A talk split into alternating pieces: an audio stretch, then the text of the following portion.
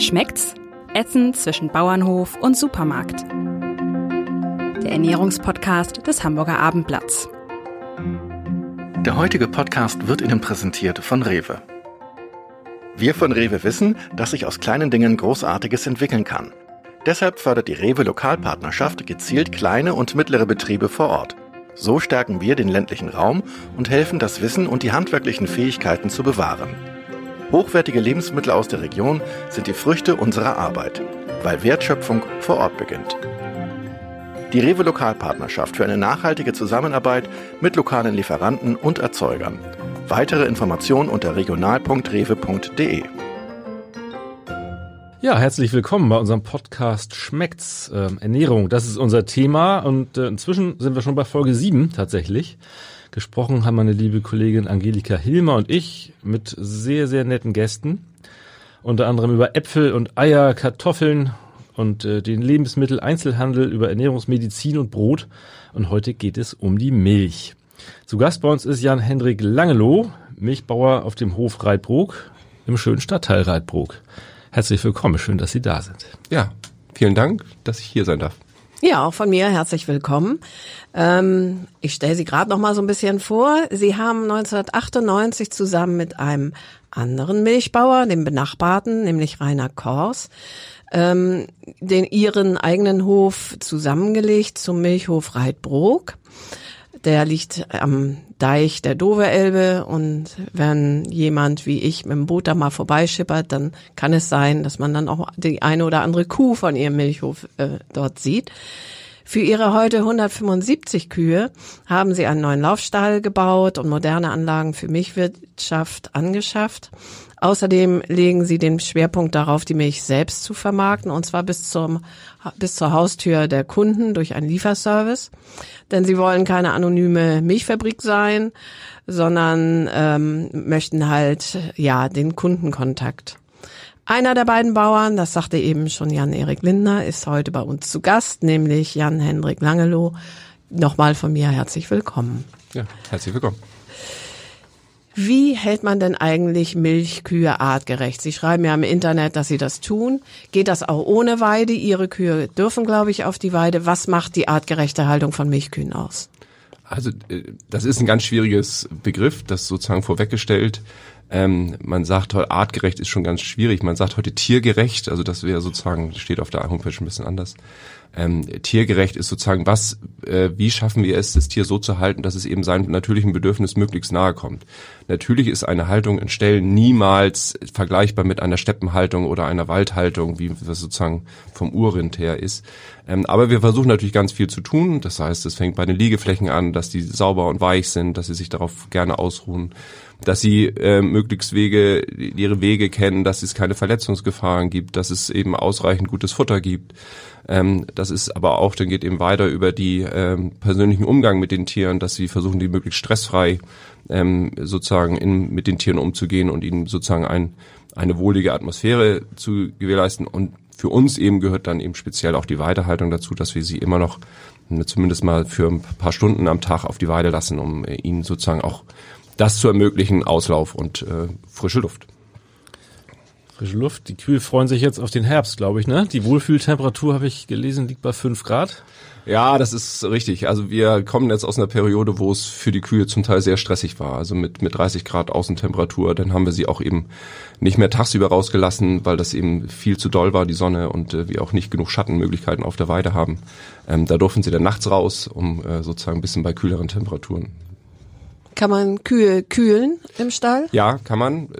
Da sind wir jetzt dran. Da, das haben wir dies, für dieses Jahr noch nicht geschafft. Da werden wir jetzt sozusagen im Herbst noch neue Lüftertechnik einbauen, dass wir also sozusagen über ein verbesserte Luftklima ähm, sozusagen versuchen, da ein bisschen Kühle reinzubringen. Es geht aber auch bis hin zu Wasserkühlung. Also man kann tatsächlich mit Wasser versprühen und sozusagen so eine, eine äh, Kühlung der Kühe erreichen. ähm, die Kälber werden ja nach der Geburt äh, relativ schnell von ihren Müttern getrennt. Nach wie vielen Tagen passiert das und ähm, braucht nicht ein Kalb eigentlich seine Mutter und umgekehrt genauso die Mutter ihr Kalb? Ja, jetzt kommen wir schon gleich zum sensibelsten Thema der Milchviehhaltung. also das ist sozusagen eigentlich mein, mein Thema, was ich, wenn ich heute mit Verbrauchern spreche, nur ist die Trennung von Mutter und Kalb. Also wir, wie Großteil anderer Betriebe auch, trennen sofort nach der Geburt, also unmittelbar sagt man so, ne, vielleicht ne, bleiben die noch zwei, drei Stunden dann bei der Mutter, aber dann wird getrennt. Ähm, warum tut man das? Ähm, weil wir glauben, dass es für die sowohl fürs Kalb als auch für die Mutter die bessere Variante ist. Also wir haben einfach Ställe, wir sind nicht im Freiland, wo sozusagen sie sich frei entfalten können, sondern wir haben Ställe, wir haben äh, eingestreute Boxen, da ist immer viel Kot und gerade ihr Kälber verfügen leider bei der Geburt nicht über ein sehr starkes eigenes Immunsystem. Die müssen das sozusagen, das dauert so elf bis zwölf Tage, bis sozusagen sich ein eigenes starkes Immunsystem, das geht über die Muttermilch, die wird also über das Vertränken der Muttermilch wird das ihr aufgebaut ähm, und dafür ist es eben notwendig, die in eine saubere Umgebung zu schaffen. Wenn ich draußen auf der Weide bin, habe ich damit kein Problem. Aber in Stellen ist das immer irgendwie ein Kompromiss. Und dann ist es eben für uns die bessere Variante. Wir können das Kalb sehr viel besser beobachten, weil es in seiner eigenen Box ist und die Mutter auch beobachten. Und deswegen die Trennung. Aber doch irgendwie schrecklich, finde ich. Ja, natürlich ist das immer so. Also man hat da natürlich auch, man ist selber Familienvater und äh, sagt so, das kann ja nicht sein, dass irgendwie man die wegnimmt. Ähm, aber wir tun es ja bei Menschen, sage ich im Extremfall auch. Also wenn wir als Gesellschaft äh, uns äh, sagen, das ist besser, eben das, das Kind wegzunehmen, dann tun wir es auch. Und das ist bei der Milchviehhaltung nichts anderes. Wir haben in der Abwägung aller Möglichkeiten uns letztendlich für diese Variante entschieden oder entscheiden uns für diese Variante, weil wir eben glauben, dass es auch dem Kalb besser tut, eben separat aufzuwachsen. Dann ist also Mutterkuhhaltung Mist. Nein, Mutterkuhhaltung, das hat das schon vorher in Ihren Texten gelesen. Mutterkuhhaltung ist etwas ganz, ganz anderes. Also wenn wir bei Milchviehhaltung von Mutterkuhhaltung sprechen, dann ist das die sogenannte muttergebundene Kälberaufzucht. Ähm, das ist dann bei Milchvieh. Mutterkuhhaltung ist eine Art der Fleischproduktion. Also dann, wenn ich auf der Weide, dann habe ich entsprechende große Stelle, wo es eben auch Platz ist und äh, ich ähm, die dann meistens eben auch auf der Weide habe, da geboren werden und dann habe ich diese ganzen Problematiken nicht. Dann will ich auch die Milch nicht haben, denn ist eben nicht der, die Milchproduktion im Vordergrund, sondern dass ich am Ende Fleisch produziere. Und wenn ich jetzt äh, die Milchkuh und ihr Kälbchen zusammenhalten würde, hätte ich vermutlich einen sehr viel höheren Milchpreis, oder? Ja, das ist natürlich immer die Frage, was, wenn, wenn das sozusagen jetzt gesetzliche Auflage werden würde, dann müsste man natürlich ganz viel an den Stellen machen. Die, die Ställe sind da überhaupt nicht für konzipiert von ihrer Machart her. Ähm, dass am Ende der Milchpreis steigt, ist, wäre eine sehr theoretische Annahme, weil okay. Milchpreise von so vielen Dingen abhängen. Wir müssten mehr Milchkühe halten, ne, weil mhm. natürlich ein Teil für die Kälber gebraucht werden muss oder ein größerer Teil. Wie oft muss denn eigentlich äh, eine Kuh kalben, um kontinuierlich Milch geben zu können? Äh, schwierige Frage. Also man äh, sagt, also die muss natürlich mindestens einmal kalben, damit es überhaupt Milch gibt. Das ohne dem funktioniert es nicht. Ähm, in welchen Abständen daran arbeiten wir sozusagen, dass wir diese Abstände immer verlängern, weil wir eigentlich zu viele Tiere produzieren, also dass wir am Ende zu viele Tiere haben, die wir eigentlich gar nicht brauchen. Ähm, deswegen versuchen wir diese Zeiträume möglichst in die Länge zu ziehen. Die Zielrichtung ist im Moment so anderthalb Jahre. Ne? Schaffe ich noch nicht ganz, da bin ich noch nicht so ganz so weit. Aber Zielrichtung, dass wir in anderthalb Jahren ein Kalb haben. Sie sagen, Sie produzieren die Tiere oder die Kälber, aber eigentlich macht's ja die Kuh und wer? Ist es eine künstliche Besamung oder haben Sie auch einen Bullen? Nein, also wir, äh, die erste, die letzte Frage sozusagen, nein, wir setzen rein auf die künstliche Besamung. Das ist einfach auch ähm, Frage von Arbeitssicherheit. Also ich habe viel mit jungen Leuten, die bei mir Praktikum machen und, und Ausbildung. Ähm, das ist mir einfach zu riskant mit so einem Bullen. Die sind einfach vom Charakter her auch manchmal ein bisschen schwierig. Deswegen verzichte ich auf diese Variante und setze halt rein auf die künstliche Besamung. Ähm, und ja, natürlich produzieren die, die Kühe die, die Kälber und nicht, nicht ich, aber natürlich ist das eine auch eine, sagen wir, Managementfrage. Also wie, wie wenn, wenn sie wieder belegt wird, das entscheide ja über die künstliche Besamung ich oder wir, äh, wann sie wieder belegt wird und dann auch wieder das neue Kalb kommt. Gibt's da irgendwie so einen äh, Superbulle, der die Samen der Republik liefert oder wie geht das? Nein, es, also es gibt jetzt nicht mehr den großen, den, den Überflieger. Es gab mal in, in grauer Vorzeit gab es so Aerostar und äh, es gab ganz, ganz früher der, der Papstideal, den kennt in der Milchviehhaltung jeder. ähm, der damals aus Amerika importiert wurde ist und so hier die die die Schwarzbundzucht revolutioniert hatte. Oh. Also da, wenn man so in die Vergangenheit guckt, heute gibt es eine Vielzahl an an Bullen und äh, eine Vielzahl, die auch an an Ausrichtung. Also es ist ja jeder Betrieb legt ja sozusagen seine Zuchtrichtung. Also was ist ihm wichtig? legt er für sich fest. Der eine sagt, ich möchte viel Milch produzieren, andere mir sind langlebige Kühe wichtig ähm, oder gesunde Kühe. Also es gibt eben verschiedene Kriterien, nach denen man das auswählt und man hat da einen katalogeweise Auswahl, was man wen man dann nimmt. Spannende Lektüre. Ja, das Wonach suchen Sie denn sozusagen den Besamer aus oder den, den, den Bullen den quasi? Bullen. Also es ist schon klar, wir setzen halt auf Langlebigkeit, also wir wollen die Kühe möglichst lange im Betrieb haben, weil das eben auch alles, ne, auch mit Kosten zusammen, aber eben auch natürlich ein, ein, ein Anspruch der Verbraucher ist, dass wir eben nicht die Kühe nach kurzer Zeit schon wieder abgeben müssen. Also wir wollen möglichst lange Kühe, wir müllen dafür natürlich auch möglichst gesunde Kühe. Ähm, Eudergesundheit ist uns sehr wichtig, weil wir eben mit, mit der Direktvermarktung natürlich auch einen besonderen Kundenanspruch haben. Also wir können natürlich über ein Produkt, das wir eben wenig bearbeiten, haben wir auch die Möglichkeit, hinterher nachzusteuern. Also müssen die, die Kuh, die vorher die Milch produziert, eben sehr gesund sein. Ähm, und das ist, das sind die Ziele, die wir eben für uns haben. Da ist die, die End, am Ende die Milchmenge äh, als die Milchleistung für die Kuh gar nicht so wichtig. Was heißt denn langlebige Kühe? Wie lange leben sie denn? Ja, das ist auch so ein, also wir sind jetzt bei Schnitt sechseinhalb Jahren. Ähm, das ist im, im Vergleich zu anderen Betrieben schon ein bisschen mehr, aber auch noch nicht das, wo, wo wir gerne hinwollen. Ähm, aber das ist einfach so. Ähm, wir haben immer das ein bisschen das Problem, deswegen sagte ich auch, wir, wir produzieren am Ende oder wir haben zu viel Nachwuchs. Also wenn wir ähm, sagen, normalerweise nur kurze Rechenaufgabe, jede Kuh bringt in einem äh, Jahr ein Kalb, ähm, das heißt, die Hälfte ist männlich, die können wir mal außen vor lassen bei der Milchproduktion, aber wir haben die 50 Prozent oder die Hälfte sind, sind weiblich. Das hieße ja, in zwei Jahren, wenn die das erste Mal kalben, mussten diese Hälfte alle ersetzt werden. Also die, die will ja dann auch einen Platz in diesem Stall haben, der ist begrenzt. Also müsste die Hälfte der Kühe äh, zum Weg. Schlachter geben. Gibt Mhm. keine andere Möglichkeit. Was ist denn mit den, mit den männlichen äh, Kälbern? Die werden relativ schnell Ja. zum Schnitzel. Genau. Also das ist das berühmte Kalbschnitzel, was wir eben haben. Das, wir haben das gleiche, die gleiche Problematik im Prinzip wie bei den Hühnern auch. Wir haben eine äh, Fleischproduktionsausrichtung in der, in der Zucht und wir haben eine Milchproduktionsausrichtung. Und ähm, wenn ich eben äh, Milch ausgerichtet bin, dann können die äh, männlichen Tiere eben, was den Fleischansatz sehr wenig tun. Also setzen Schlechtfleisch an. Das Fleisch ist von nicht so guter Qualität, weil es eben wenig intermuskuläres Fett hat, was eben Fleischqualität ausmacht. Und dann ist es eben der Gang der, der Leben, dass das sozusagen mit sieben Monaten ist dann sozusagen das Leben eines solches Bullenkalbes zu Ende. Und die geben Sie weg oder ziehen Sie die in diesen sieben Monaten auf? Nein, nein. Also wir geben die nach zwei Wochen ab. In der, nach zwei Wochen dürfen die Kälber das erste Mal transportiert werden. Und dann gehen sie eben zum äh, über den Handel zu speziellen Mästern, die die dann aufziehen. Die dann das letzte halbe Jahr da. Genau, die ja, sind sechseinhalb Monate, die dann. Ja, gut. Da, ja. Genau, ist nicht lange, das stimmt. Die Kühe geben ja, oder die besten Kühe geben 10.500 Liter Milch im Jahr. Ja, das das sind ja umgerechnet irgendwie fast 30 Liter am Tag. Machen die das in diesen sechseinhalb Jahren oder äh, wie ist da so die Milchleistung? Also auch das ist uns ein bisschen ähm, inzwischen unsere besten Kühe geben 13.000 Liter. Ne? Aha, das ist im Internet auch noch etwas veraltet ja, ich muss da, müsste ja mal diese Zahl ein bisschen nach oben korrigieren. also, wir sind äh, im Schnitt jetzt inzwischen bei, bei 10.500 Litern. Also das ist die, der Durchschnitt der Herde.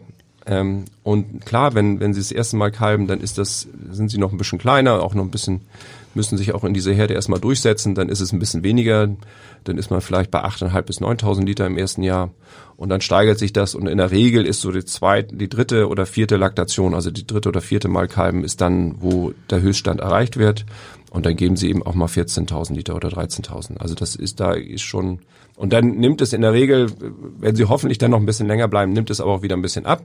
Aber das sind dann eben gute Kühe, die ähm, auch gesund sind und sich weiterhin gegen alle neuen behaupten können und insofern dann auch länger bleiben dürfen. Das heißt, auch bei Kühen gibt es eine Hackordnung sozusagen? Ja, ja, also ist klar. Es sind Herdentiere und in der, in der, äh, in einer Herde gibt es Hackordnung und da sind natürlich die Jungen, die das sozusagen reinkommen, müssen sich erstmal ganz hinten ansortieren und dann gibt es irgendwann die Alpha-Tiere. Das ist irgendwie auch für uns Menschen immer wichtig, zu diese, diese Struktur zu kennen. Ähm, weil nur so kann ich auch mit den Tieren vernünftig umgehen. Also das ist, wenn ich jetzt versuche, das rangniedrige Tier an dem ranghohen vorbeizutreiben, dann wird das nix. Also da muss man schon ein bisschen auch ein Auge für haben. Das ist das, was wir ne, mit den jungen Leuten, die die Ausbildung bei uns machen, eben zeigen. Das ist so, wie man mit diesen Kühen umgeht, was, was da für Strukturen herrschen. Ist das denn nur eine Herde? Also die 175 Kühe haben dann oder 174 haben eine Leitkuh oder? Wie funktioniert ja, das? es gibt, nein, das, also bei so einem großen, da gibt es schon ein paar, ich sag mal, das sind nicht die Leitkuh an sich, sondern das sind Alpha-Tiere, sage ich immer so. Also Es gibt ein paar, die eben da eine klare, bessere, höhere Position haben. Ähm, da wird das jetzt nicht bis zum letzten ausgefechtet und wer der, der allerletzte ist. Das ist eben bei weiblichen Tieren auch nicht so. Da gibt es sonst, wenn ein Bulle dabei wäre, ist klar, wer der, wer der Chef ist. Ähm, bei denen, die äh, organisieren sich so ihre Struktur. Im Grunde ist es eine Herde. Wir sind dann ungefähr bei 150 Kühen, die Milch geben. Die restlichen 25 sind im Moment trockenstehend, also die sich kurz vor der Kalbung befinden, dürfen sie dann nochmal separiert in einer anderen Gruppe stehen. Aber ansonsten ist das eine, eine Gruppe. Das heißt, die Kühe kennen und erkennen sich untereinander auch. Ja, das ist äh, kein Problem. Ähm, das ist auch in dieser Struktur noch noch durchaus machbar. Also da gibt's äh, ne, klar immer wieder auch Dinge, die man äh, sozusagen ein bisschen beachten muss und wie das Zusammenspiel da funktioniert. Aber das da gibt's jetzt keinen Stress für die Kühe, nur weil es ne, so viele Kühe sind. Ja, so ein bisschen Zickenkrieg werden die auch mal haben, ne? Aber also das, ja. das ist kein, ne, das, ist, äh, das sind auch nur Tiere, sag ich dir. Nun ist die Milch da. Wie Ja. verarbeiten Sie die? Ähm, und was macht da den Unterschied aus äh, zwischen Ihnen und der großen Molkerei? Also das ist so ein bisschen das, das, was uns ja wirklich herausstellt und was wir so alleine machen, ist hier ähm, die diese Vorzugsmilch. Ne? Also da ist sozusagen im Prinzip gar keine Verarbeitung bei. Also die ist tatsächlich so. Ähm, jetzt ist die von heute Morgen, das heißt, die haben wir heute Morgen gemolken, ähm, ist einmal durch die Kühlung gelaufen, einmal gefiltert und einmal gekühlt worden und steht jetzt hier. Da ist überhaupt nichts passiert. Also das ist Vorzugsmilch ist noch ein, ein besonderer Part, dass wir eben Vorzugsmilch eben als Rohmilch an den Endverbraucher abgeben können. Das sind nur noch knapp 30 Betriebe in ganz Deutschland, die das so machen dürfen. Und das ist eben ein bisschen unser Alleinstellungsmerkmal. Muss aber auch fairerweise sagen, es ist nicht für jeden Kunden oder viele scheuen das auch ein bisschen. Das ist, sag mal, so bei 10 Prozent unserer Kundschaft ist das, äh, das die Milch der Wahl.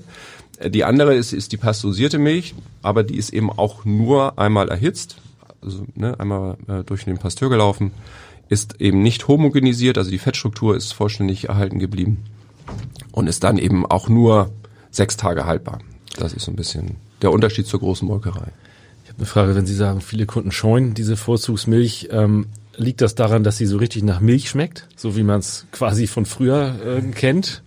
Ja, also bisschen ähm, die viele von den, sag mal, unseren älteren Kunden sagen, ja, früher hat sie noch anders geschmeckt. Also früher war eben auch Stelle noch ganz anders strukturiert. Also was wir heute an Sauberkeit und wie, wie sauber auch Milch gewonnen ist, da geht Geschmack verloren. Man muss das auch mal so sagen. Also wenn ich alles sauber und hygienisch habe, dann schmeckt Milch nicht mehr wie nach Stall, sondern schmeckt sie nach, nach dem ursprünglichen. Ähm, scheuen ist eher sozusagen dieses, diese Frage Restrisiko. Weil sie eben nicht erhitzt ist, besteht irgendwo ein, ein Restrisiko, dass irgendwelche Keime drin sein könnten, die krank machen könnten. Wir tun da ganz viel dafür, dass das nicht so ist, aber auch wir können dieses Restrisiko nie völlig ausschließen, das ist so. Andere sagen, ja, das fördert ja auch die Darm ne, oder die, die Abwehrkräfte, wenn man mal sich mit ein bisschen Keim auseinandersetzt. Deswegen sagen viele, das ist ihnen egal, aber viele sagen, na, dann doch lieber diese einmal erhitzte, dann ist man sozusagen auf der safen Seite. Ja, es gab doch, war das EHEC? Ich glaube ja, Ja. ne? Mm, Diese äh, Keime, die ja, ich glaube, äh, auch dazu führten, dass man in Frankreich keinen Rohmilchkäse mehr essen sollte, was echt schade ist. Ähm, also EHEC ist kein Thema mehr oder Doch. oder doch? Kriegen das- Sie die rausgefiltert? Sie sagten ja, Sie Nein. filtern die Milch. Nein, also filtern, äh, filtern kann man das nicht. Also wenn, Nee. kann man das nur über die Erhitzung machen. Ähm, EHEC ist also ein, ein, einer der Parameter, auf denen diese Milch untersucht wird. Und bisher waren alle, wir machen das jetzt schon seit äh, fast 20 Jahren, hatten wir noch nie ein Problem, dass in einer Probe EHEC drinne war. Nichtsdestotrotz gibt es diese Keime natürlich. Auch bei uns im Stall wird es diese Keime, EHEC-Keime geben. Wir müssen halt dafür sorgen, dass sie nicht da in die Milch kommen. Aber das ist, ähm, ne, also diese EHEC-Diskussion in Mitte der 90er Jahre, die hat uns sozusagen erst auch in diese Richtung mit der Direktvermarktung gebracht damals. Das heißt, EHEC lebt in der Kuh, so. EHEC lebt im Stall. Ja. Im Stall. Genau, ist ein, ein Darmbakterium und Ja. das ist einfach bei Tiere, die koten. ist es da. Und das tut wohl jedes Tier, oder? Besser ist. Ja. Ja. Ich persönlich war noch nie in einer Molkerei. Ähm, Sie bestimmt ja. Ja. Äh, können Sie uns und den Hörern mal so ein bisschen schildern, wie das jetzt in einem richtig großen Milchbetrieb, in einer richtig großen Molkerei aussieht? Also natürlich noch, also total steril, klar, das soll alles sauber sein. Das sind sehr viel größere Maschinen natürlich. Also letztendlich ist es ein großer Raum mit ganz großen, viel Edelstahlmaschinen da drin. Ähm, die, die, die Unterschiede eigentlich zu unserer, so wie wir sie verarbeiten, ist eigentlich, dass es äh, sehr viel mehr Maschinen gibt. Also wenn wir heute eine Milch im Supermarkt kaufen, ist, hat sie immer einen eingestellten Fettgehalt. Da ist immer ein Fettgehalt, der ist 3,7, 4,0, wie auch immer. Die ist eingestellt. Einstellen kann ich nur, indem ich praktisch erstmal alles rausnehme und dann entsprechend der meiner Menge, die ich benötige, da wieder zugebe. Ähm, dann gibt es solche Dinge wie Baktryophugen. Die hat kein Hörer jemals gehört, aber das sind so Dinge, ähm, weil eine, eine Milch im Supermarkt, ähm, wenn der Verbraucher das mal so versucht, übers Jahr irgendwie rauszuschmecken, die wird immer gleich schmecken. Weil die Dinge, die dies im Jahr, das ne, ist die, die Dinge, die das, die Milch im Geschmack verändern. Frühjahr ist anders als im Herbst, weil das Futter anders ist, weil die Weiden anders sind und so weiter. Das hat alles Einfluss auf die Milch. Beim Verbraucher kommt das nicht mehr an, weil wir in der Molkerei, in den großen Molkereien, die Milch so weit zerlegen, dass wir das alles rausnehmen und genau diese, das Produkt immer wieder gleich einstellen. Ähm, durch diese äh, Verfahren, inzwischen gibt es dann diese äh, Mikrofiltration, also durch ganz, ganz, ganz feine Siebe wird das sozusagen durchgedrückt, um wirklich alles an, an Dingen, die da nicht rein sollen, rauszubekommen. Oder es gibt dieses Fallstream Hating, also eine das werden ganz kurz diese Fettkügelchen ganz klein gesprüht und kurzzeitig erhitzt ähm, alles das dient eben dieser Verlängerung. Also wir haben in einem, so das ist 2010, ähm, also gut vor zehn Jahren, ist diese ESL-Milch, Extended Self-Life Milk, ist eingeführt worden in den Supermärkten. Und dadurch haben wir eine Verlängerung der Haltbarkeit bekommen. Also ähm, das war ja, angeblich immer, das ist natürlich immer der Verbraucher schuld, der angeblich wollte der länger haltbare Milch haben. Und der Supermarkt oder die, die Ketten sind dem nur nachgekommen und haben diese Produkte eingeführt. Ähm, das lasse ich jetzt mal so stehen. Ähm, bei uns hat es ganz viel gebracht. Also uns haben in 2010, da war ein sehr erfolgreiches Jahr, weil wir neue, sehr viele neue Kunden gewonnen haben, die gesagt haben, das wollen sie nicht mehr. Also so eine Milch, die eben so stark bearbeitet ist, die hält natürlich 15 Tage, vielleicht sogar bis zu 21 Tagen, gilt immer noch als Frischmilch. Ähm, und ähm, dann ist ein bisschen die Frage, was, was ist denn mit dieser Milch passiert, dass sie so lange hält, weil eine normale Milch hält so lange nicht. Die kippt um. Mhm. Das, ne? Und das wollen wir eben mit unseren Produkten ein bisschen entgegenwirken.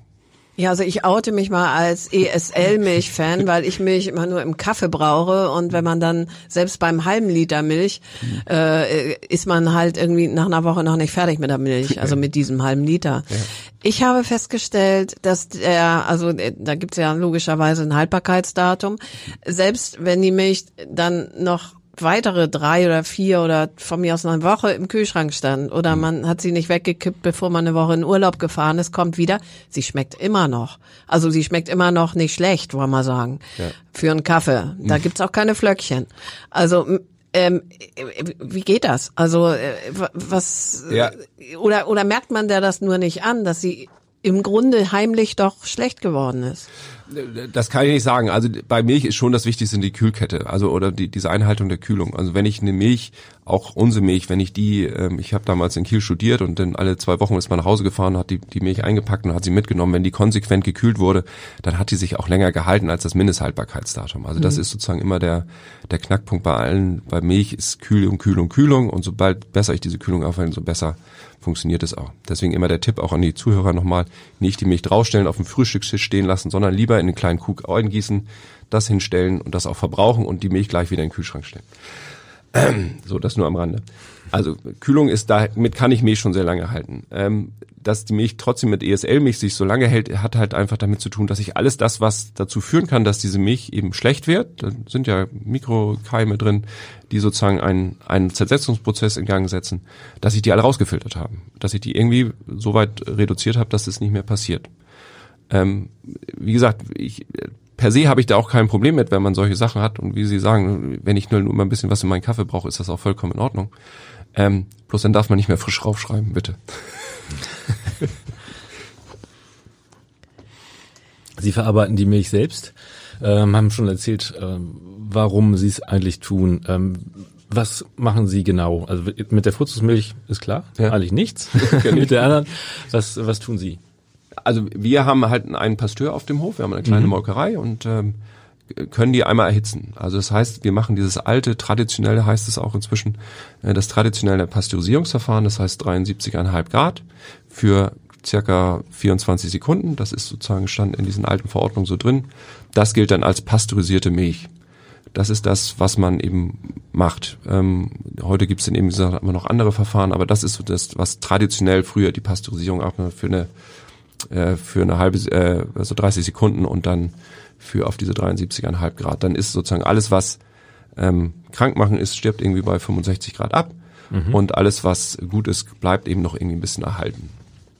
Das ist das, was wir machen. Wir machen eben keine Homogenisierung. Das ist sozusagen auch nochmal immer, ähm, wenn Sie Milch kaufen, steht da mal pasteurisiert und homogenisiert. Das heißt, bei uns setzt sich die äh, Fettstruktur voll ab. Also man hat immer noch diesen, ähm, diesen Fettrand oben drauf und einige lieben das auch in den Kaffee zu kippen. Da gibt's so eine Blocken und ganz, äh, ganz äh, sahnig dann eben. Ähm, und das ist sozusagen der, eben der Unterschied. Und das ist eben auch, wenn man sich dann, also kommen wir wahrscheinlich noch zum Thema Ernährung kommen, dann ist das eben eine Frage, ob, ob wir nicht eigentlich damit besser fahren. Wenn ich Ihnen so zuhöre, dann habe ich so das Gefühl, dass Sie Ihre gute Milch Großmolkereien einfach nicht antun wollen, sozusagen, und deshalb lieber selber verarbeiten. Ist das aber vielleicht auch eine Preisfrage? Ist es vielleicht auch, ähm, dass eben einfach die Preise, die die Molkereien bezahlen, ja offensichtlich immer wieder unterirdisch sind, weil es gibt ja seit Jahren immer mal wieder äh, Proteste von Milchbauern, die ihre Milch sogar vor Rathäusern oder so auskippen, weil sie davon nicht leben können. Also natürlich ist das so. Also natürlich ist es, aber wir sind also auch noch in einer Zeit angefangen, wo es noch nicht so extrem war. Also wir haben das eher als sozusagen als Chance hier an, im Rande der Großstadt gesehen, dass wir unsere Milch vermarkten können. Aber natürlich sind wir heute froh, dass wir damals diesen Schritt gegangen sind ähm, weil wir eben auch sehen, was wir, ein Teil der, unserer Restmilch sozusagen, was wir nicht selber verarbeiten können, geht weiterhin an die, an die große Molkerei.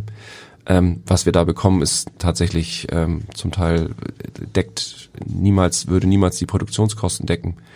Ähm, wie andere damit zurechtkommen, ist mir immer schleierhaft. Natürlich geht sowas immer in gewisser kurzer Zeitraum, kann man sowas immer mal aushalten, aber so lange und so häufig wir das jetzt erlebt haben, kann ich da auch Proteste der Berufskollegen sehr gut verstehen, dass das natürlich schwierig ist aber es ist natürlich auch ein politischer Wille, dass sozusagen wir wollen sollen günstige Lebensmittel für die Verbraucher produzieren und ähm, ja irgendwer muss es bezahlen. Ne? Ist denn der Milchpreis dauerhaft niedrig oder erholt er sich zwischendurch mal? Ich mein Eindruck ist, ähm, dass er sich zwischendurch erholt, aber vielleicht sind nur die Milchbauern nicht ständig äh, äh, am protestieren aus Zeitmangel oder so. Also es gibt jahreszeitliche Schwankungen. Also wir haben jetzt typischerweise zum, zum Herbst hin, jetzt ist sozusagen immer die, die Anlieferungsmenge geht ein bisschen zurück. Wenn die Menge zurückgeht, steigt der Preis. Ähm, aber es, denn im Frühjahr ist das, dreht sich das wieder um und also man hat so jahreszeitliche Schwankungen, die kann man auch jedes Jahr ungefähr wiedererkennen. Corona hat äh, wieder zu sehr fallenden Preisen äh, geführt, weil immer ne, das ist eine Unsicherheit, die entstanden ist am Markt und dadurch ne, Unsicherheit führt immer dazu, dass die Preise fallen weil keiner weiß, wie es geht, wie, wie funktionieren die Absatzwege noch und so weiter. Und das hat dann auf den Preis geschlagen. Wo wir eigentlich hofften, wir eigentlich in diesem Jahr noch ein etwas positiveres Jahr zu bekommen. Und da hat das natürlich im Moment nicht dazu gepasst. Obwohl ja der Lebensmittelhandel profitiert hat von Corona, umsatzmäßig. Ja, aber man muss natürlich sagen, auch man muss natürlich die Wege kennen, wie auch sich Milch, in welche äh, Kanäle der geht. Ne? Also natürlich klar, wenn wir jetzt alle mehr Tiefkühlpizza essen, weil wir alle zu Hause sitzen, brauchen wir auch mehr Käse. Aber es ist eben schon, ne, auch so, wir haben das eben auch sehr stark gemerkt, weil wir eben viele Cafés auch beliefern hier in Hamburg. Ähm, und die mussten natürlich alle schließen und da ist uns natürlich auch viel weggebrochen. Ähm, dafür haben wir viele Privatkunden auf der anderen Seite gewonnen. Die Preise sind tendenziell eher niedrig. Es gibt aber natürlich sehr, sehr strenge Hygieneauflagen, ja auch nicht ganz zu Unrecht. Mhm äh, seitens der EU. Was muss, was müssen Sie oder was muss ein Bauernhof äh, investieren, wenn er die Milch denn selbst verarbeitet? Boah, also wir reden hier schon, also wenn ich jetzt sozusagen so eine so ein als Betrieb so etwas neu anfangen will, dann bin ich mal so meiner Grundinvestition von mindestens 500.000 Euro so mal so roundabout und das geht aber immer weiter, weil ich natürlich Sachen erneuern muss und auch wenn ich wachse, da sind also da kann man jetzt schon, wenn wir jetzt über eine neue Molkerei sprechen, würden wir sicherlich über eine Million reden, ähm, weil wir das eben als Kapazität bräuchten. Ähm, da, das ist schon ein großer Schritt. Das ist eben auch immer noch ein, wo auch Berufskollegen, die uns so ein bisschen neidisch angucken und sagen, das Mensch, ihr habt das ja leicht, weil ihr sagt, ja, aber das ist so ganz einfach, kommt man da eben auch nicht hin. Da muss man vorher schon ein bisschen was für tun. Ähm, also da ist, äh, und das ist eben auch immer ein Hinderungsgrund, warum andere Betriebe auch nicht da einsteigen in die Direktvermarktung. Sie produzieren ja Milch und Joghurt. Ja. Naturjoghurt, Fruchtjoghurt. Hm. Äh, das machen wahrscheinlich Angestellte. Ne? Wie viele Leute arbeiten auf Ihrem Milchhof? Also wir sind jetzt insgesamt 42 Mitarbeiter habe ich. Also sind natürlich auch Teilzeitkräfte, aber sind eben so viele Personen. Das ist unsere Weihnachtsfeier ist schon, muss man schon Raum suchen, wo das reinpasst. ähm, ja, das macht man tatsächlich nicht nicht mehr selber. Also da ist sozusagen im Molkereibereich ist eben bin ich auch komplett raus. Das macht mein Bruder, der ist sozusagen verantwortlich für die Molkerei und wir haben einen festangestellten Molkeristen auch, der, der das von der Ausbildung her hat. Und ähm, dann haben wir eben diese neuen Lieferfahrzeuge, die die Milch äh, hier überall verteilen. Ähm, und auch da sitzen alles Personen drauf, Menschen drauf, die die, die zu den Kunden bringen. Mhm, genau, da kommen wir gleich noch zur Vermarktung. Ja. Ähm, haben Sie mal oder oder kitzelt es Sie vielleicht auch mal Quark oder sogar Käse zu produzieren oder sagen Sie Milch und Joghurt reichen?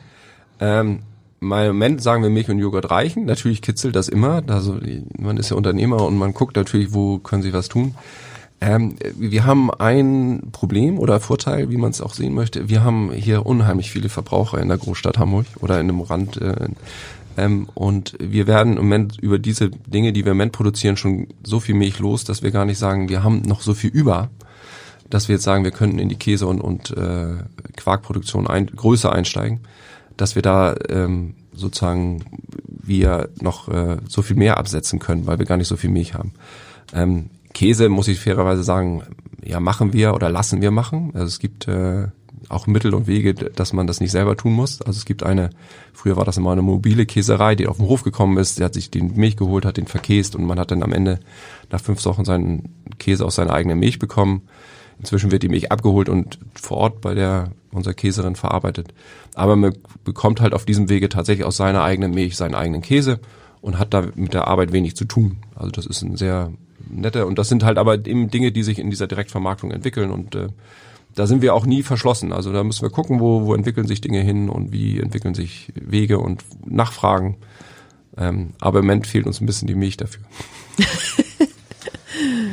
Das heißt ja auch immer, dass Betriebe ständig wachsen müssen, um profitabel zu sein. Ist das äh, bei Ihnen auch ein Ziel oder? Ja, also natürlich müssen auch wir wachsen. Also Wachstum ist ja, aber das ist die Frage, Wachstum wird dann eben viel mit, mit mehr Kühen gleichgesetzt und Wachstum kann aber meiner Ansicht nach eben auch anders funktionieren. Also über eine bessere Veredelung ähm, sozusagen mehr Produkte eben zu vermarkten, ist, mhm. ist ja auch eine Form von Wachstum. Mhm. Wie ist denn das generell mit dem Milchkonsum? Äh, ist der wachsend oder, oder fallend? Ähm, also ich würde eher sagen stagnierend. Also wir haben schon, wir haben auch mit den Cafés, die wir eben beliefern, sind wir auch immer wieder im regen Austausch und zu sagen, wo, wo sind eigentlich deren, ne, die haben ja auch viel stärkeren Kundenkontakt und haben auch viel stärkere Rückmeldung von Kunden. Ähm, da ist sozusagen schon dieses Thema Hafer-Trink ich sage jetzt bewusst nicht Milch. ähm, Haferdrink ist in den letzten äh, halben, dreiviertel Jahr schon deutlich gewachsen bei denen. Also da ist so unser der, der, der Kuhmilchanteil ist gleich geblieben. Uh. Ähm, der Kuhmilchanteil ist gleich geblieben, aber dieser äh, Haferdrinkanteil ist gewachsen. Also diese Nachfrage sozusagen nach einem pflanzlichen Produkt äh, ist schon größer geworden.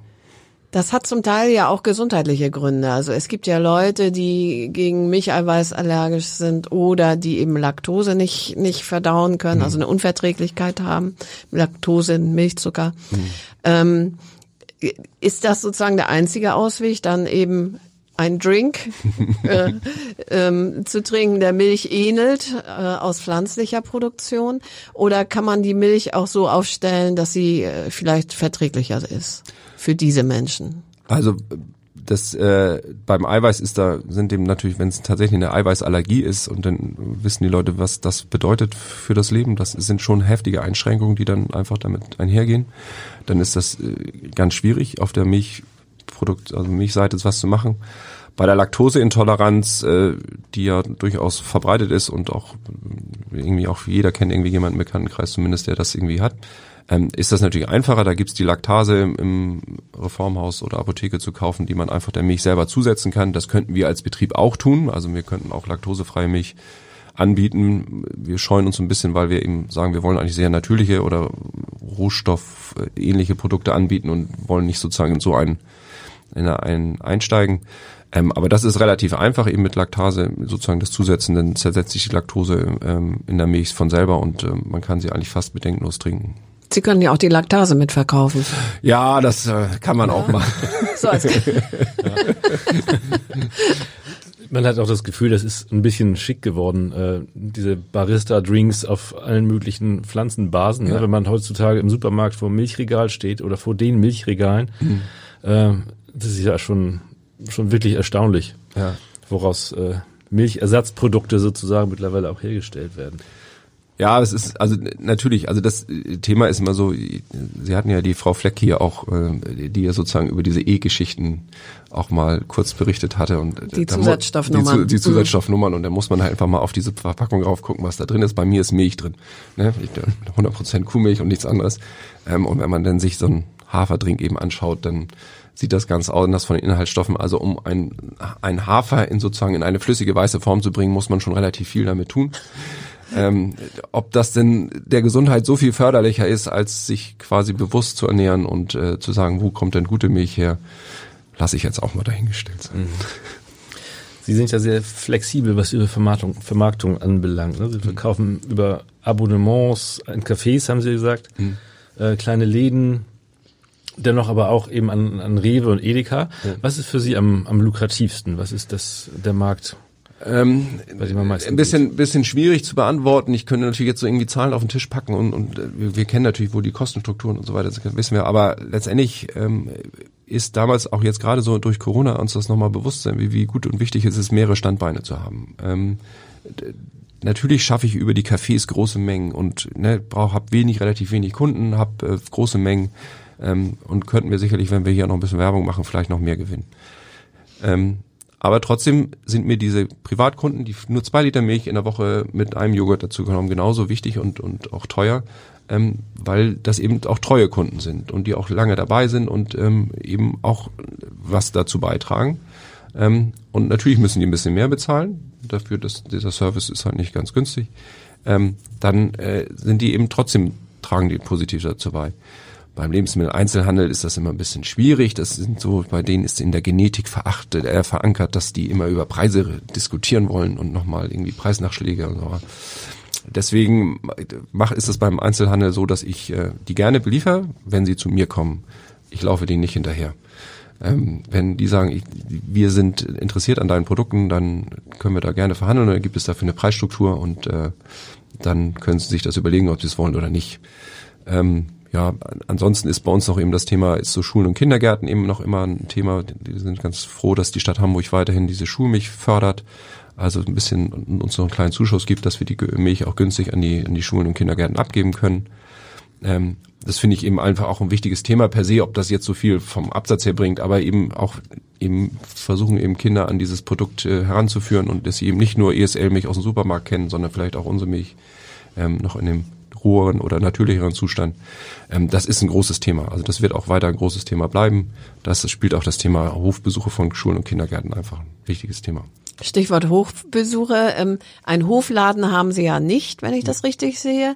Haben Sie denn eine Milchtankstelle? Also können die Leute, die den Abo-Zuschlag nicht zahlen wollen, bei Ihnen vorbeikommen und die Milch bei Ihnen irgendwie kaufen? Ja, also äh, auch ohne Hofladen. Ja, genau, auch ohne Hofladen. Wir sagen immer, das ist der Abhofverkauf, also dass wir sozusagen zu bestimmten Zeiten nehmen, dass den, den anbieten eben bei uns einfach aus dem Kühlraum direkt heraus äh, bekommen sie dann eben die Milch. Es gibt keine Tankstelle oder sowas, aber wenn sie dann zu diesen Öffnungszeiten kommen, dann verkaufen wir gerne auch unsere Produkte. Klar, und ist noch ein paar Cent günstiger. genau. Und Hofbesichtigung machen Sie regelmäßig oder? Ja, ja. also das ist mhm. eigentlich jetzt natürlich immer Corona-bedingt ein bisschen weniger geworden, aber sonst ist es eben, dass wir gerade zum Frühjahr hin dann viele Schulklassen haben, zum Herbst nochmal. Ähm, und ähm, wir haben interessierte Berufskollegen, wir haben Gruppen von Senioren, die eben sich so einen Hof angucken wollen und machen das sehr gerne, weil das eben auch ein wichtiges Thema für uns eben auch mit Verbrauchern direkt zu sprechen. Das ist ja noch mal ein bisschen einfacher als jetzt über den Podcast sozusagen. Da können wir nämlich noch was Sachen zeigen. Und, ähm, aber nichtsdestotrotz ist das einfach ein, ein wichtiges Thema für uns und das wollen wir auch. Das ist ein Thema, was wir weiter ausbauen wollen. Also wo wir einfach gerne investieren wollen, auch in Besucherräume, ähm, damit wir eben auch eine entsprechende Umgebung schaffen können dafür. Das heißt, der Kundenkontakt scheint Ihnen ja auch wirklich sehr, sehr wichtig zu sein. Warum ist das so? Warum ich, ich mache meine Milch und äh, also ich sage immer so, dass der wichtigste Grund, das, das liegt mir halt. Das muss man eben ganz auch klar sagen, auch wenn man Berufskollegen hat, fragt ja, das mit Direktvermarktung, ja, es ist ja leicht gemacht, aber man muss es eben auch mögen. Man muss eben auch gerne mit diesem Kunden in, Verbrauch, äh, in Kontakt kommen und man muss gerne auch das erklären können. Und da kommen kritische Fragen, das ist auch vollkommen in Ordnung. Ähm, und dann muss man die Dinge erklären. Und ähm, aber das ist sozusagen, wenn nur wenn eben der Verbraucher auf aufgeklärt ist oder ihm Dinge nochmal erklärt werden, dann versteht er das auch und ähm, kann dann eben auch seine Schlüsse daraus ziehen. Und wir werden nicht jeden überzeugen können, die Milch zu trinken, das ist gar nicht das Ziel, aber das sozusagen einen Eindruck zu bekommen, wie wir wirtschaften und warum wir bestimmte Dinge tun. Trennung Mutterkalb. Mhm. Ja, toll. Wir hatten ja eben auch schon so ein bisschen äh, die Regionalität mehr oder weniger zwischen den Zeilen angesprochen. Ähm, Belieferung bei den Supermärkten, das werden ja wahrscheinlich dann auch Edeka und, und Rewe-Märkte in der Region sein, im Bezirk ja. Bergedorf irgendwie, würde ich mal schätzen. Ja. Ähm, wie ist das eigentlich bei der Massenmilch, beziehungsweise auch bei der Biomilch? Die wird ja wahrscheinlich mehr oder weniger durch ganz Deutschland gekarrt oder ähm, Hansano ist für mich so ein, so ein Massenmilchprodukt von Norddeutschland. Hm. Gibt's die auch in Bayern? Und äh, umgekehrt habe ich auch schon bayerische Biomilch in, in norddeutschen Regalen gesehen. Was halten Sie von sowas? Also grundsätzlich ist es eben, die, die Bayern können das oder die Süddeutschen können das etwas besser als wir. Die können auch so ein bisschen mehr Heimatgefühl vermitteln und deswegen ist es einfach populär, auch diese Milch aus dem Süden hierher zu fahren. Umgekehrt gelingt uns das oder den Großmolkereien leider nicht so gut. ähm, dass die Wege lang sind, gerade für Biomilch, ist einfach so, weil es eben nicht so viel Biomilchbetriebe gibt. Das heißt, ähm, die müssen irgendwie alles erstmal zentral in irgendwelche Standorte gefahren werden. Das ist schon, schon meistens lange Wege und müssen dann auch wieder weiter weggefahren werden. Ähm, ja, das ist so. Also ähm, das ist aber ein Grundsatzproblem unserer Lebensmittelproduktion, dass wir irgendwie Dinge kreuz und quer fahren. Also wir fahren Futtermittel über die halben Atlant äh, über die halbe Welt, um sie herzufahren. Wir fahren äh, Futtermittel auch innerhalb von Deutschland ähm, quer durch die Gegend und so weiter. Da gibt's also gibt's auch zu sagen, wo ist, wo ist der Kritikpunkt? Also wenn wir Biomilch haben wollen, dann müssen wir sie halt weiterfahren. So, das Wobei wir ja noch den Hamfelder Hof haben, der ja in Trittau ja, ist. Das ist ja schon mal schön dicht. Ja, der Ham, der, der, der, müssen, der, der Hamfelder Hof produziert, glaube ich, ich weiß nicht, drei Prozent noch der, der Milch, die die Hamfelder Hofmilch erzeugt wird. Das sind ja andere Betriebe, die dahinter stecken. Ja, aber in Schleswig-Holstein ja, in Schleswig also aus der Gegend also ja, im ja. weitesten Sinne. Ne? Also wenn man da auf die Verpackung guckt, dann sieht man immer die hm. vier Bundesländer: Schleswig-Holstein, Niedersachsen, Hamburg und MacPom. Mhm. Wie weit fahren denn Ihre Lieferfahrzeuge, um auszuliefern? Ähm, also wir fahren natürlich für die Privatkunden ist das so dieser ganze Südosten von Hamburg, angrenzendes Schleswig-Holstein, so Rheinbeck-Linde daraus ähm, bis Geesthacht fahren wir die Privatkunden an und wir fahren aber tatsächlich mit unseren ähm, größeren, also wo wir die im Cafés beliefern, bis auch in den Hamburger Westen, ähm, bis Blankenese und im Norden auch fast bis Fuhlsbüttel ran. Also wir fahren uns schon relativ stark auch, aber komplett im, in, innerhalb des Stadtgebietes mit ein bisschen Schleswig-Holstein. Mhm. Ja, ich wohne in Seevetal und das Melkhus Over verkauft auch ihre Produkte. Ja, genau. Also da, da die holen das aber ab. Ja gut, okay.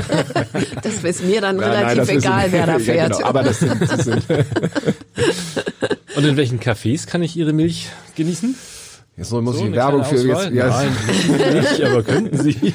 Also man muss das Ganze sagen und deswegen darf ich ihn auch nennen. Also Thomas Clifford von von äh, von Elbgold, den sagten glaube ich vielen hier in Hamburg was. Ähm, der ist damals mit angefangen. Der ist bei uns damals hingekommen und hat gesagt, er möchte gerne einen Kaffee aufmachen und möchte gerne da auch regionale Milch haben und äh, sagt, ich möchte gerne unsere Milch haben. Und damit ist das Ganze sozusagen, dieses ganze Kaffeegeschäft so ein bisschen ins Rollen gekommen.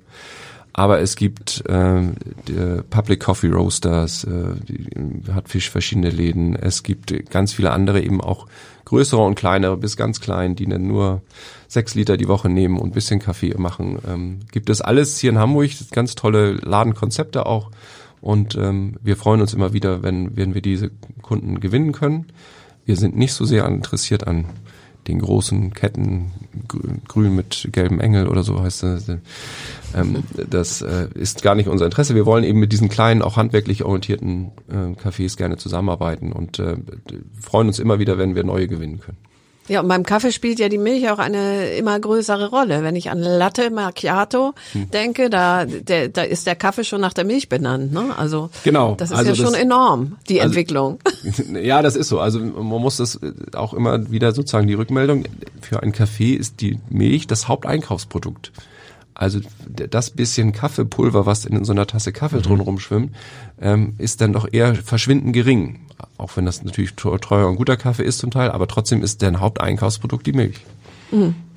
Ja, das passt dann ja zur Latte Macchiato. Tja. Dann gönnen wir uns doch gleich mal ein Glas, oder? Ja, sehr gerne. Aber erstmal müssen wir jetzt nochmal über das Nahrungsmittel äh, Milch sprechen. Ja. Ähm, es gilt ja als ideales Kindergetränk. Ich glaube, in, in, äh, ein deutsches Kind ist, kein deutsches Kind ist ohne Milch groß geworden. Äh, bei den Erwachsenen ähm, gab es früher mal diesen Werbespruch, macht müde Männer munter. Aber da heißt es heute auch zum Teil, nö, als Erwachsener ist Milch gar nicht mehr so gut. Was sagen Sie dazu? Ähm, das wäre jetzt natürlich schlecht, wenn ich jetzt äh, sage, ich mache jetzt große Werbung und ich kann bestimmt auch zwei Leute zitieren, die genau das Gegenteil sagen. Ähm, ich würde natürlich Werbung für mein eigenes Produkt machen. Ähm, ich plädiere eigentlich dafür, jeder muss das für sich selber auch ein bisschen rausfinden. Und natürlich äh, haben wir auch, auch gute Bekannte, die sehr gerne Milch getrunken haben und die Erfahrung gemacht haben, wenn man eine, eine schlimmere oder länger währende Krankheit mal mit durchgemacht hat, dann ist, äh, verträgt man auf einmal die Milch nicht mehr. Ähm, das ist so, das gibt diese Effekte einfach. Ähm, ich habe äh, vorher im Eingang mal äh, gesagt, ähm, diese Entwicklung hin, dass der Westeuropäer diese Milch überhaupt im Erwachsenenalter noch verdauen kann, ist so 7000 Jahre alt. In der menschlichen Evolution ist das irgendwann mal, hat sich, die, haben die sich diese Typ äh, Mensch mal durchgesetzt. Irgendwie einen Vorteil muss es ja damals gehabt haben, Milch zu verdauen zu können. Ähm, aber es ist nicht der ursprünglich natürliche Ding. Normalerweise ist Milch ähm, für, für klar für, für Kinder äh, gedacht und die können es auch ganz überwiegender Teil auch gut verdauen.